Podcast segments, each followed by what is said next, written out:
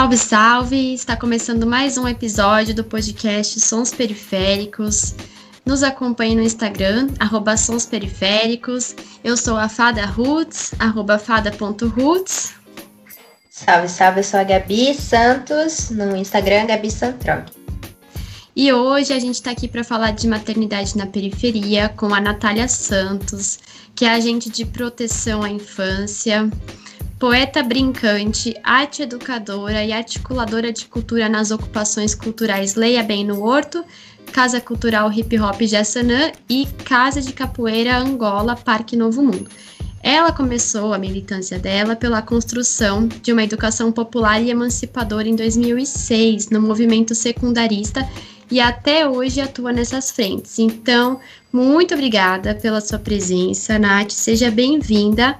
Dá um oi, passa as suas redes sociais para a gente poder começar a entrevista. Olá, pessoal, muito obrigada pela oportunidade, Gabi, Júlia. Bom, nas redes sociais, tanto no Facebook quanto no Instagram, vocês conseguem me achar como na.benguela.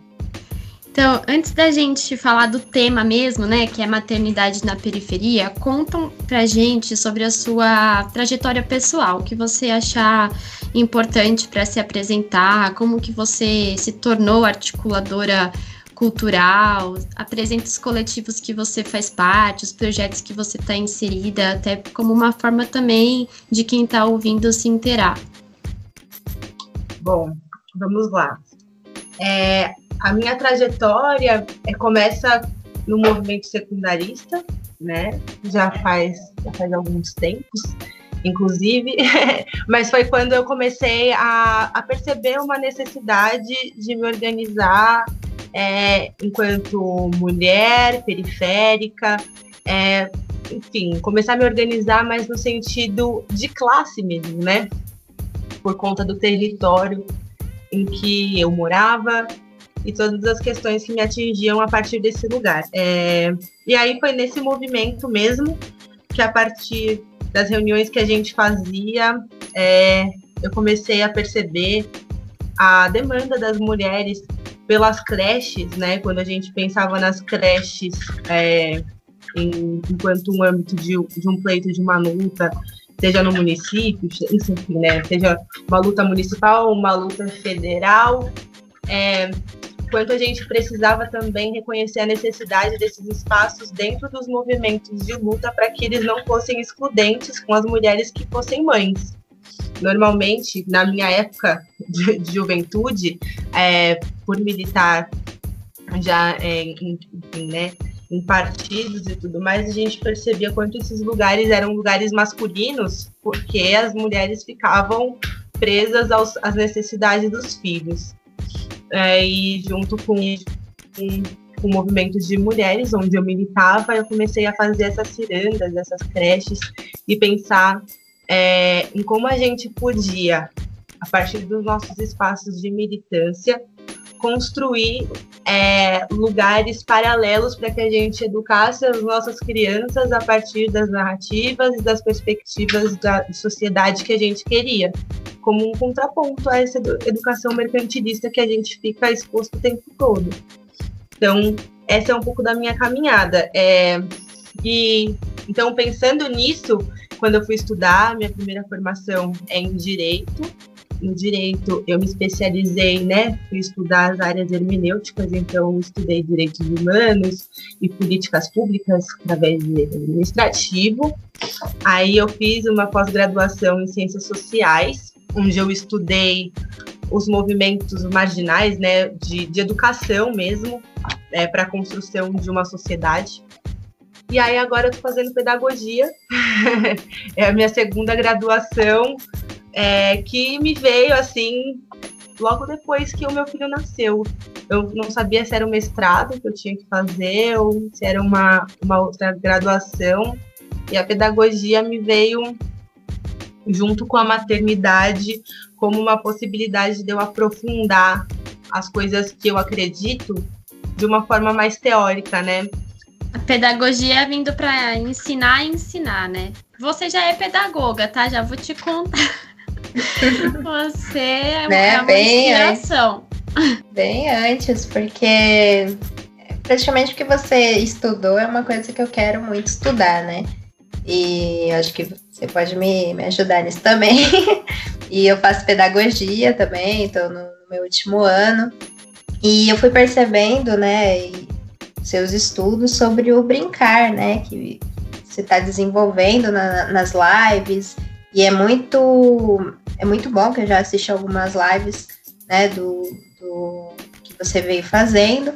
Como que começou, né, esse seu interesse? Foi de agora? Como você já falou, né, que antigamente você já fazia essas rodas de ciranda, tem essa preocupação já com a maternidade, com as crianças e mães. É, mas como tudo isso surgiu? Ó, eu, eu brinquei muito, eu acho que esse, esse é o primeiro ponto. É, e, e, é daí que surge isso. É, é, do, é do brincar demais, né? Eu sempre gostei muito de criança. É, então, quando a gente sai um pouco do nosso mundo onde as mães são brincantes, as mães querem que as crianças corram e tudo mais. E aí, por exemplo, no meu caso, foi quando eu comecei, né, quando eu estava na faculdade de direito, algumas pessoas tinham os filhos e os filhos viviam dentro de apartamentos e eram crianças que conheciam todos os jogos de videogame, mas nunca tinham pulado corda, assim. Isso era muito assustador. É, porque quando você vai falar, ah, políticas públicas para a infância, é uma infinidade de coisas que a gente pode pensar. Mas quando a gente vai pensar no desenvolvimento da criança e como a criança olha para si e vai experimentar a sociedade a partir do seu ponto de vista, a partir da sua construção das coisas que ela percebe, é no brincar. E é a partir do brincar que essa criança, então, vai, vai construir os valores dela e vai reproduzir os valores, né? Então, é, é muito importante que a gente deixe essa criança fazer isso de uma forma livre. Quando a gente percebe fora do, do desse ciclo social das mães brincantes essa outra parte da realidade, assim, as crianças elas são forçadas a sempre um brincar direcionado, e aí aquele brincar dos meninos de carrinho, meninas de, de boneca, e, e sabe, essas coisas bem divididas. Então, é por ter vivenciado essas coisas fora e por ter pensado realmente como se daria na prática esse brincar lúdico, esse primeiro direito, essa primeira instância ao direito à criança, foi a partir daí que eu, que eu comecei a falar, não, calma.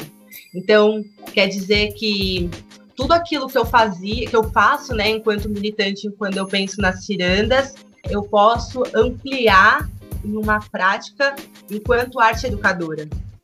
E aí foi quando eu comecei a, a cair um pouco para essa área, né, de, fazer que a minha teoria fosse a minha prática foi experimentar, foi experimentar isso, né? Sair do campo de teoria e, e vivenciar isso na prática, para que aí no lugar onde eu vivo, as pessoas pudessem ter o direito a isso que eu estava tentando ainda de uma forma muito distante.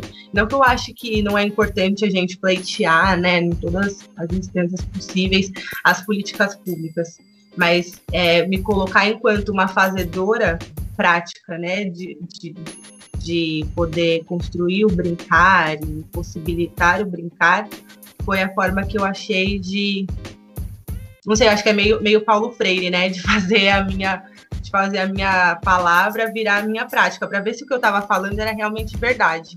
Então, se dá nesse contexto assim, essa esse início todo, esse processo do brincar. Isso que você falou, né, do, do direito ao brincar, sem ser uma coisa direcionada, sem ser um, um jogo, alguma coisa, eu também passei enquanto psicóloga, porque quando eu me formei, eu não sabia, assim, qual ia ser a minha atuação. Até que uma pessoa pediu para eu atender a filha dela, e aí que eu tive que me colocar nessa posição de terapeuta infantil. Só que eu não tinha um, aquela, aquela sala de brincadeira, né? a minha irmã se sensibilizou, me deu uma primeira caixa lúdica com brinquedos que eram da minha sobrinha, só que ainda assim é uma coisa muito específica de o que uma criança gostava de brincar. E aí eu fui estudar e eu achei vários artigos sobre brincar sem brinquedo. E aqui a gente está no meio da natureza, né? Então eu comecei a usar isso com ela. Vamos pegar uns galhos e eles vão ser os nossos brinquedos, até para trabalhar a imaginação. Então, o galho maior, deixar ela criar os personagens ali e ter. A gente, eu tô falando isso porque não é só a criança que está distante desse direito que ela tem de brincar. Até os adultos que vão atuar com as crianças se sentem nessa prisão de eu não tenho recursos, eu não sei como brincar, então tá todo mundo precisando, né, aprender a brincar. É libertador você poder inventar uma brincadeira, né? É, e também uma coisa que, que me vem muito na cabeça, além do brincar, às vezes é tirar da criança o próprio direito à, à moradia, né? O próprio direito a, a, ser ela, porque às vezes eu fico pesquisando casas para alugar e tá lá na mesma, na mesma linha onde não pode cachorro, não pode criança, né? Olha o absurdo, o ponto que a gente coloca as crianças na sociedade, né?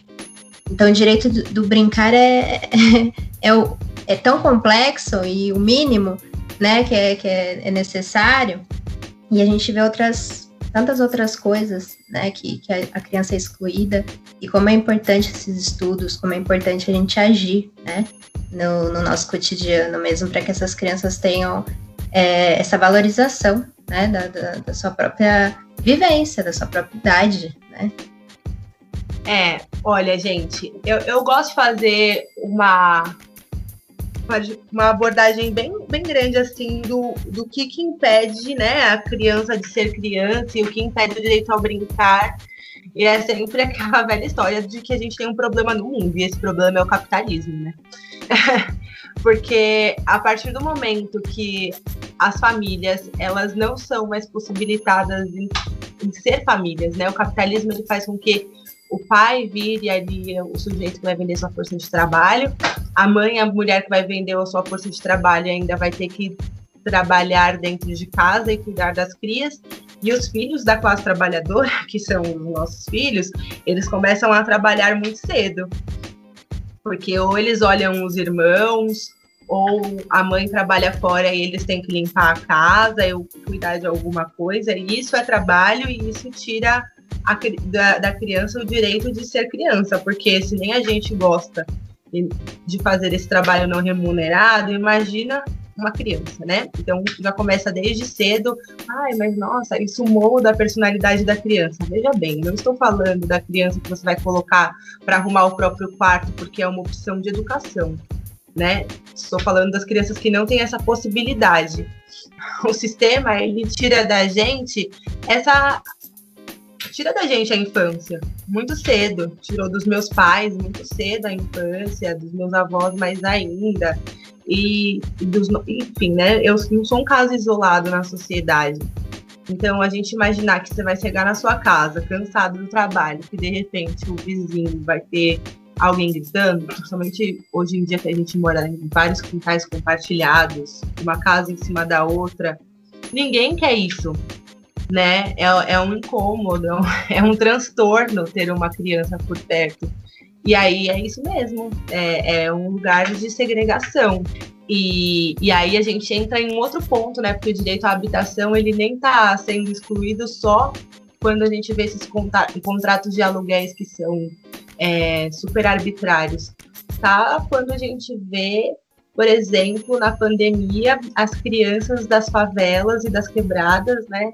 É, brincando na rua, correndo risco de se contaminar e contaminar toda a família, porque mora numa casa de um cômodo de madeirite, onde, entendeu? Não tem opção de brincar dentro de casa. Então, não é uma coisa que existe. Então, aí a gente já vê o quanto o direito à habitação é excludente. E quantas outras crianças não moram, não estão em situação de rua, né? Não, não estão numa situação de vulnerabilidade ainda pior. E aí a gente tem o estatuto da criança e do adolescente, a gente tem até é a Constituição Federal que garantiria moradia para todos e é o que não passa de uma mentira. Quando a gente não consegue garantir o direito à morada para uma criança, aí a gente tem os exemplos claros do que acontecem para que esses seres humanos consigam sobreviver. E aí, é, um grande exemplo disso é embaixo do viaduto do chá, lá no centro da cidade, a todas aquelas crianças que andam, né, em grupos gigantescos para se protegerem e se drogam juntas e, enfim, é, se mantêm vivas juntas, né? Então, quando a gente não tem direito ao mínimo, seria pelo menos uma casa para tomar banho, escovar os dentes e dormir, aí a gente tem essa infância que é ainda mais conturbada, né? Que aí o, o brincar se dá de uma outra forma. Né? Não, é. não é um brincar, né? É, é uma forma de esquecer a realidade. Existe o brincar, porque são crianças, então você vê o pega-pega presente, você vê várias coisas, mas também né, vê o uso de drogas se, né, como uma coisa normalizada para se que da realidade. Por isso que a gente tem que tomar cuidado para não romantizar essas dificuldades, né? Que é o que você está falando, a crítica é quanto à falta de escolha. Porque se a gente pensa assim, nossa, mas a dificuldade ensina um monte de coisa, né? Aí a gente vai estar tá compactuando com esse sistema excludente, com a exposição que essas crianças estão aos, aos riscos. A brincadeira, ela não é mais uma garantia ali da inocência, é também uma forma de proteção, né? E de fuga, porque está sofrendo muita, muita violência, né? E falando assim do tema agora da, da maternidade, como a gente naturalmente entrou nisso, né? Porque a, o seu trabalho está muito ligado a isso, antes mesmo de você viver né, a sua gestação. Conta como que foi para você, é, se você planejou a gestação, como foi descobrir, viver a gestação, como está sendo a maternidade, agora no sentido mais pessoal, assim, da sua vivência? Vamos lá. Bom, o Nestor não é a minha primeira gestação. É, eu já, já estive grávida uma outra vez e, infelizmente, eu tive um aborto espontâneo. É, então, vamos, o que aconteceu foi, da primeira, da primeira vez, eu, eu tava certa de que eu não queria ter filhos, né? É, ainda que eu trabalhasse com crianças, né, é, é, aquela velha máxima, né? Não é porque eu gosto de crianças que eu quero ter filhos, não é porque eu não quero ter filhos que eu odeio crianças. Mas eu não, não tinha muita vontade de ter um filho. Acho que porque é isso, né? Eu era nova também, não tinha essa, essa ideia toda. Aí, gente, eu vi uma criança que ela era extraordinária e eu peguei e falei, nossa, quando a gente não idiotiza, não infantiliza uma criança, olha como vira um ser humano incrível. e eu falei isso pro meu companheiro. E aí, enfim, a gente é, falou: olha, vamos ver, né, se, se vai rolar ter um filho. E deu certo. Aí está o Nestor. Hoje eu sei que planejar é uma coisa que requer vários pequenos detalhes. Então, eu tenho certeza de que ele foi desejado mas planejado, eu sei que não é a expressão correta. Apesar de ter sido recebido com todas as facilidades, né? Enfim, quando ele chegou, foi no momento, por mais que, enfim, né? A gestação tenha sido descoberta um pouquinho mais tarde, eu já estava entrando no segundo mês, mas não foi um susto.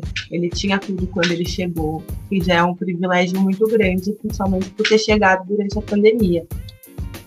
E veio com uma força muito pura, né? Lembra que eu enviei o reiki para você e vi o bebê. Eu não sabia que você estava grávida. Tô vendo aqui na, no seu ventre, né? Então, olha como que é realmente sagrado, muito além. Acho que planejar é um termo muito aquém do que a vida veio proporcionar. Mesmo para quem tenta seguir por essa lógica, é, é impossível, né? E que bom que foi que foi desejado. É, eu tenho uma, uma pessoa que eu conheço que ela realmente planejou. Ela foi ao médico e o médico disse que tinha que você, enfim, tentar um dia sim, um dia não, praticamente quase a mesma hora passou uma receita, assim, uma fórmula. E hoje eu entendo que aquilo era planejado, não era excesso, era planejamento. E é bem doido, né? Que é, é, que você falou, né? Ele veio bem desejado mesmo, né? Então essa já é uma questão de planejar para mim, assim, eu desejo ter um filho, né?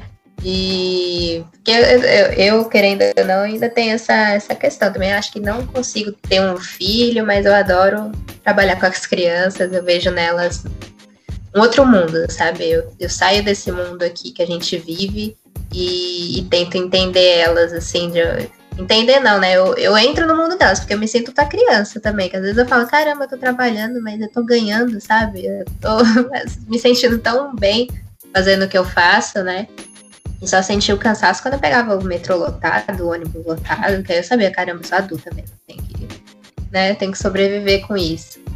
Falando, né, sobre, continuando falando um pouco sobre a, a maternidade, é, quais reflexões que você pode, você acha importante, né, para colocar aqui na, na, na conversa sobre a maternidade na periferia? Olha, gente, é muito complicado isso, viu? Porque o que eu disse para vocês. Se fosse na, na, primeira vez que eu engravidei, eu acho que eu teria muito mais fragilidades e muito mais dificuldades de passar por tudo que eu passei, né, agora no puerpério, do que nesse momento. Acho que a idade, ela é o maior diferencial. É muito, é muito louco falar isso que eu vou, que eu vou falar agora, porque, enfim, né, quando a gente fala com, conosco, né, a gente sabe que falar de ter um filho é óbvio que filho nenhum segura homem, muda homem, né? Isso está muito claro na nossa cabeça.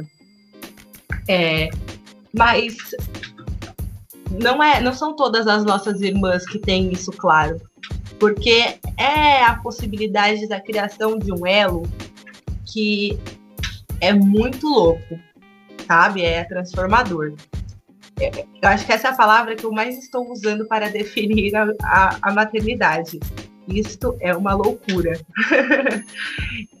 então, quando, quando eu penso né, em todas nós e, e penso na maternidade enquanto uma mulher periférica, a primeira reflexão que eu faço é justamente a da necessidade de um, uma preparação psicológica.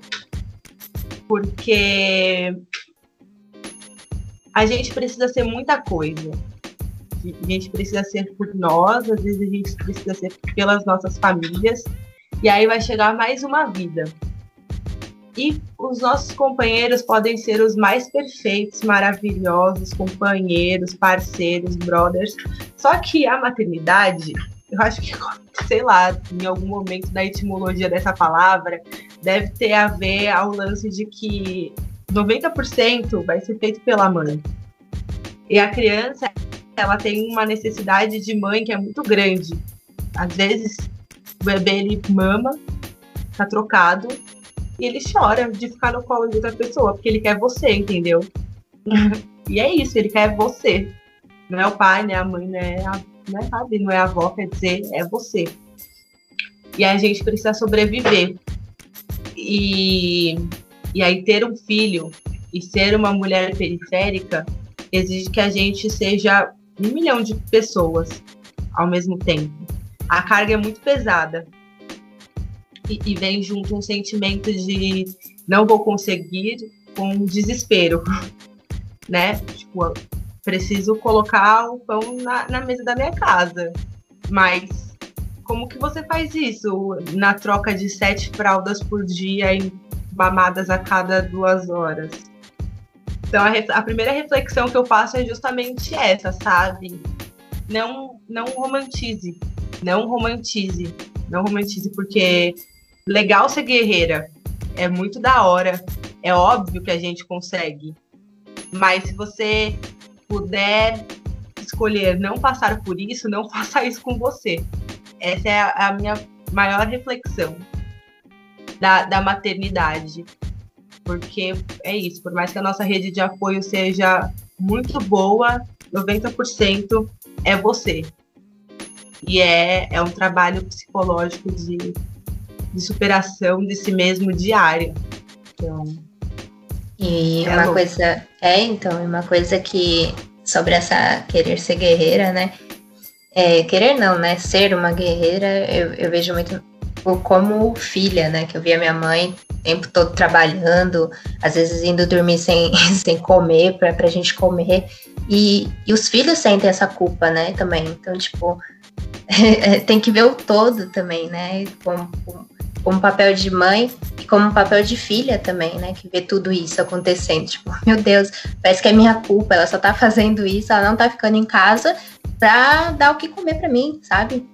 E é muito louco isso mesmo. Tipo, tem que ter um psicológico muito bom para o próprio filho, né?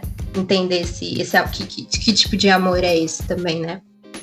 É nesse momento, né, que as coisas que parecem óbvias como a nossa saúde psicológica, a criação de políticas públicas, ficam estampadas, né?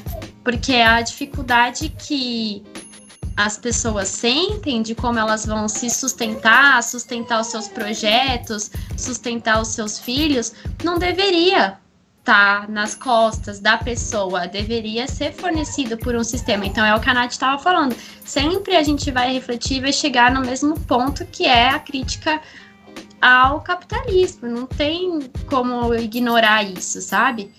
Ainda mais agora com a pandemia, o que, que você acha que afetou, né? Principalmente assim, dos seus projetos, que afeta a sua maternidade? Como que você está vivendo a pandemia?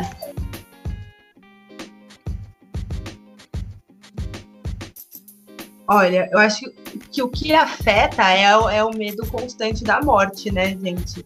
Isso é a primeira coisa. Eu, como eu tenho um emprego, eu sei que eu estou amparada e que vai cair o meu salário no final do mês. Isso tá da hora para mim. Mas não é o caso de nenhuma das minhas amigas, né? Não, não posso falar por elas, mas só falar o que elas façam, né?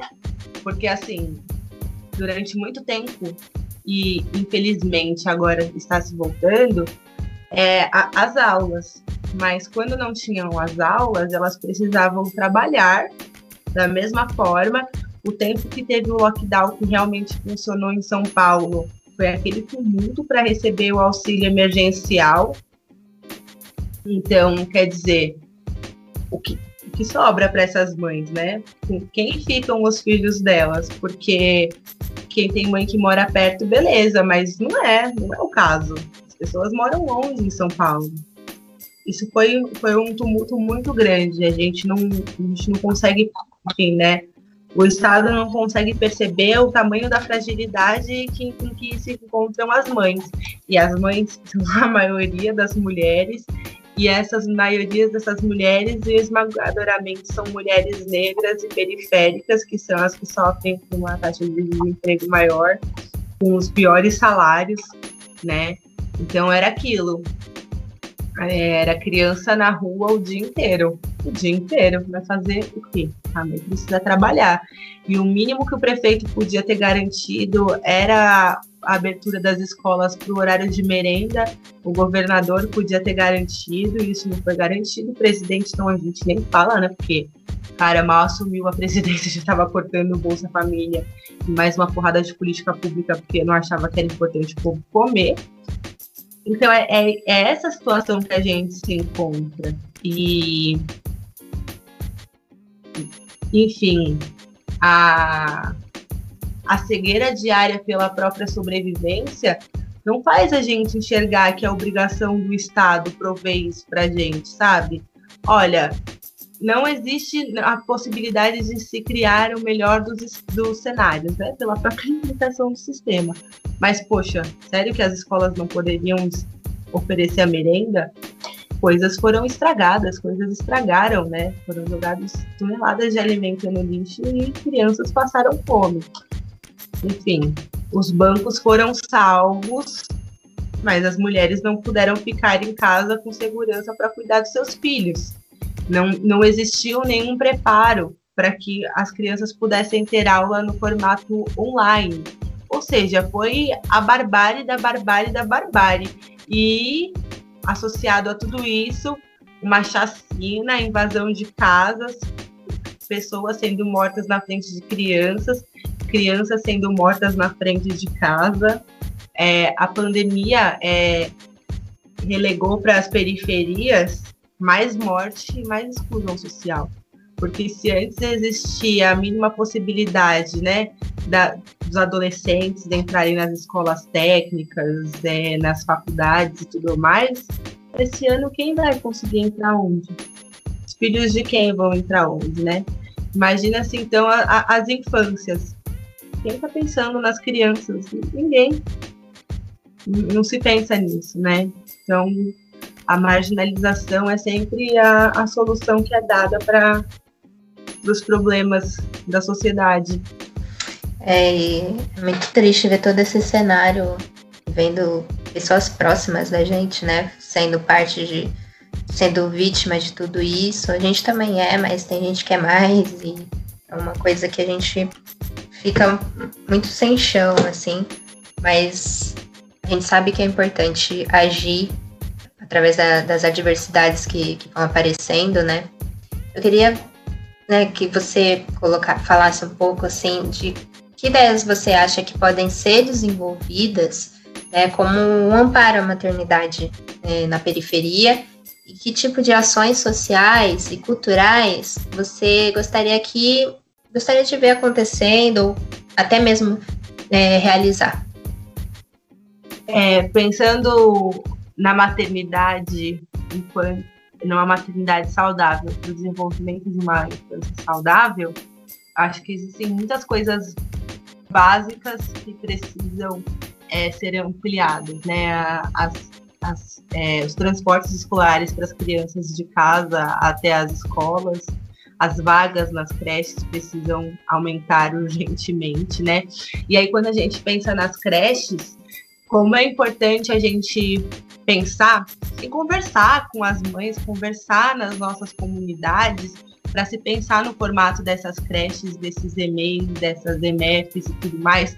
Porque eu não sei, gente, se vocês conseguem ver hoje em dia, quando a gente passa na frente desses lugares, são prédiozinhos que não tem quintal, que não tem uma árvore, não, as crianças não têm contato nenhum com a natureza, sabe? É uma infância e uma educação toda criada dentro de uma parede. Então, enfim, existem tantos terrenos abandonados, tantos terrenos ociosos, é, de, com dívidas de impostos gigantescos, né, que poderiam estar servindo para possibilitar uma educação é, de qualidade, né? É, acho que essas são duas coisas assim centrais que ajudariam muito, né? A questão do leite, a entrega do leite para as crianças é uma faz uma diferença gigantesca, não só agora durante a pandemia, mas para depois também.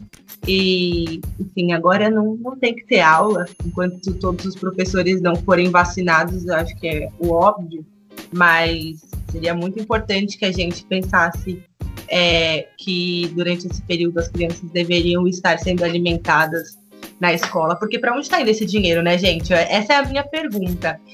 Aonde está o dinheiro das merendas? É uma coisa importante até de, de, se, de se pensar e de, de se procurar saber para onde está indo esse dinheiro.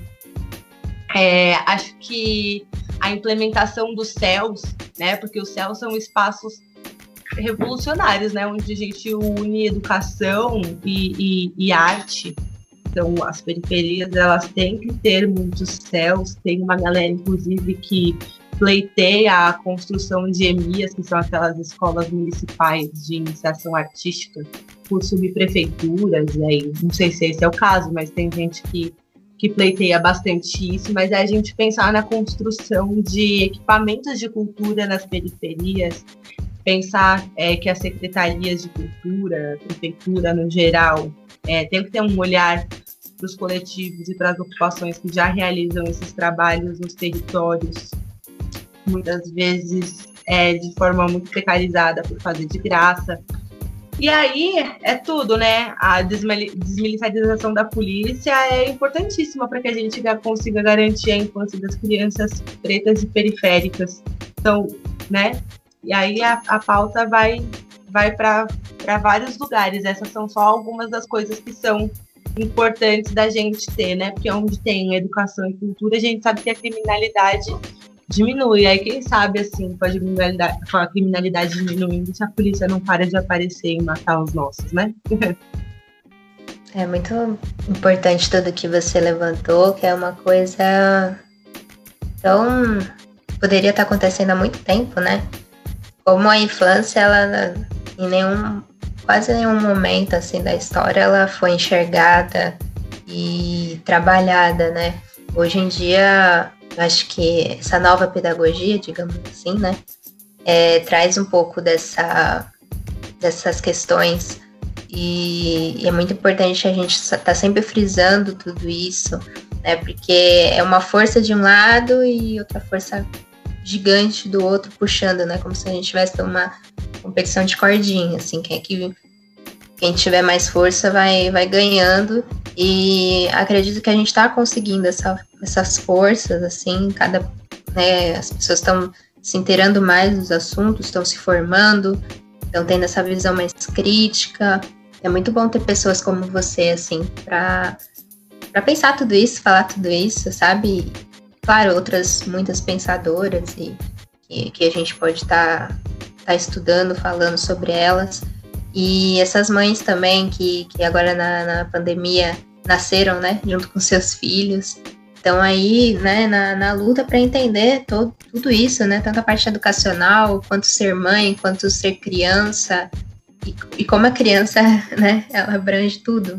A gente pode falar de começar na criança e, e passar para um, vários outros assuntos da, da, desses problemas que a gente enfrenta, né. Então, como a gente está chegando no final, Vamos aproveitar esse espaço aqui, né, para falar um pouco das nossas esperanças para o futuro, nossas, né, nossas, nossas vontades, nossos anseios e, e também é, se você gostaria de divulgar, né, alguma rede, algum projeto para a gente ir encerrando. Gente, eu quero agradecer de novo pelo espaço, por poder conversar com vocês é sempre muito bom, porque é justamente nessas trocas que a gente vê as nossas incoerências e as coisas que a gente precisa repensar. Muito obrigada. Olha, fiquei pensando é, de tudo isso que a gente conversou, o quanto é importante a troca para a gente poder é, se entender e saber como a gente amplia e fortifica os nossos laços, né? Eu sempre penso muito em como sair, como levar os nossos debates para outras mulheres e outras realidades é, que estão muito mais limitadas é, por conta da lógica da sobrevivência do que a gente. Então, foi isso que a gente conversou. Quando a gente pensa em infância, a gente pensa tudo. Porque a, a enfim, né? Se a, se a, se a infância, né? Se a criança é o futuro, então, se a gente não pensa a partir dela toda a reconstrução dessa sociedade, a gente está tentando arrancar o mal pela raiz, no que eu penso. Quando então a gente vai conversar sobre, sobre infância, é muito importante que a gente chegue nas mães e nas mulheres é, não mães para explicar o quanto essa pauta é de todos nós. O quanto é importante a gente discutir, é, ter um espaço de educação que, é, que tenha acesso à natureza, que seja um lugar fora das paredes, né? Porque essa lógica dessas creches, desses EMFs e EMEIs, todas construídas desse jeito que tá, elas favorecem uma máfia da cidade, né? Essa máfia das creches que se abrem dessas formas. Então, não está sendo pensada a infância, está sendo pensado o lucro. Ai, nossa, mas pelo menos eu tenho onde deixar o meu filho. Então, se a gente puder conversar e, e começar a destruir, sabe, é, esse imaginário, começar a deixar nas nossas irmãs aguçado o interesse de fazer parte dos conselhos de pais e, de pais e mestres, é, enfim, né, pleitear isso na subprefeitura, ser aquela pessoa que vai lá e vai cobrar e vai, né, ser convidada a participar de uma reunião sobre o orçamento, mas que vai estar ali incomodando e conversando com outras para que a gente é, consiga se entender enquanto uma comunidade que pleiteia os seus interesses. Eu acho que é esse o nosso papel, sabe? Ser essas pessoas que vão dialogar com as outras para que a gente é, comece de forma prática a exigir as coisas que são nossas por direito. E é, era isso tudo, assim, que eu, que, né, de resumo. Aí, pensando nas redes sociais e trabalhos, gente, tem trabalho de alguns coletivos que eu gostaria de falar. Primeiro, lógico, né, vou puxar um saco do coletivo que eu faço parte, que é o coletivo Você Tem Fome de Quê? Que é o arroba do que você tem fome, né, no Instagram e no Facebook. Aqui na Zona Norte, é, a gente tem um coletivo muito importante que pensa a infância e o brincar a partir da cultura popular também, que é o coletivo Ponto no Pé da Árvore, um coletivo que também faz um trabalho muito importante é, da, sobre infância. Enfim, esses são dois coletivos que, que eu acho legal citar aqui como coletivos que pensam na emancipação do brincar, né, na emancipação da criança, e, e na educação de uma forma bem livre.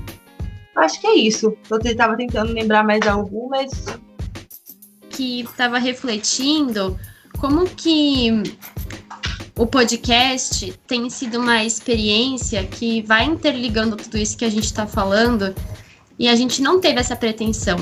A nossa única pretensão era fazer uma entrevista, né? Porque uma das nossas foi desrespeitada em um podcast machista, então a gente falou, não, vamos, vamos reentrevistar você com dignidade. E a gente começou a perceber quantas pessoas interessantes em volta da gente a gente também queria ouvir, né? E aí começou a construir os temas. Então a gente falou das mulheres do hip hop e vimos as dificuldades das mulheres. Aí foi pro Fala Carolinas, que eram só mulheres. E aí, agora falando de maternidade, a gente vê essa necessidade do contato com a natureza.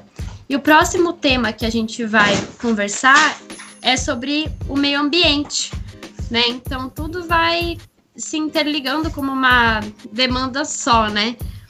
E antes de você apresentar a poesia que você preparou pra gente, né? Eu queria falar para quem ouviu a gente até aqui, muito obrigada, muito obrigada a você pela sua disponibilidade.